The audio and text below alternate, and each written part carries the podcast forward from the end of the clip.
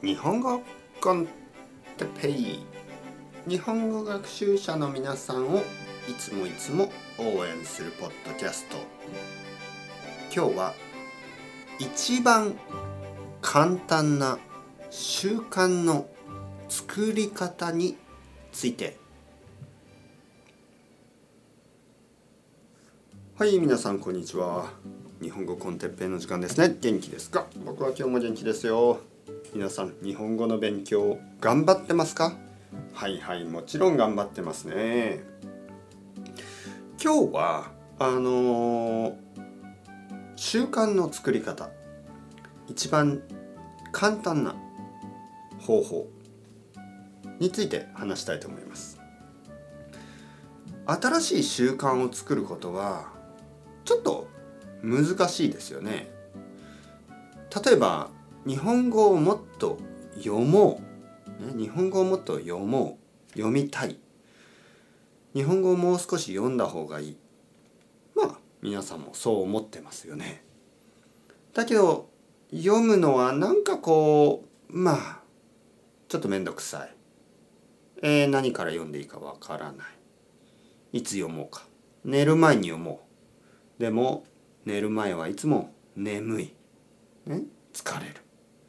他のことがしたいネットフリックスを見たいそう思いますよね。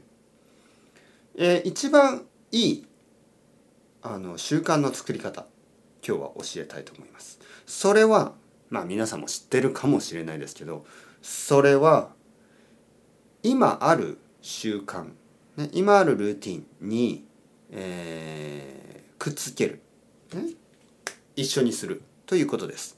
例えば日本語を読みたい、この新しいルーティン。日本語を読もうというルーティンがあります。毎日朝ごはんを食べますよね。朝ごはんを食べながら、えー、ちょっとあの読む、ね、朝ごはんを食べながら例えば NHK Web Easy を読むとか、えー、他の何でもいいです。何か、えー、ウェブサイトの記事を読むとか。そういうのでいいと思います。毎日朝ごはんを食べますよね。まあ10分ぐらい。僕もそうですね。10分ぐらい。まあ遅くても15分ぐらい。その間少し記事を読みます。でも毎日15分ですよ。1年間で結構たくさんの量が読めます。他にもいろいろな方法がある。トイレの中に一つ日本語の本を置いておくのもいいかもしれない。あとは毎日することですよね。例えば毎日散歩をする人、ね、犬と一緒に散歩をしたり一人で散歩をする人はポッドキャストを聞いてもいい。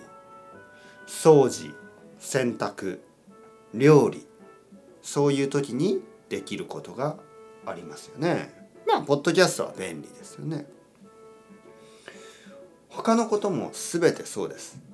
いつも自分がすでに持っている自分がすでにやっているルーティン習慣がありますね。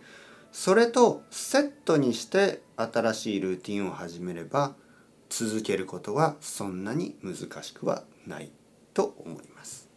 それではまた皆さん chao chao hasta luego。またねまたねまたね。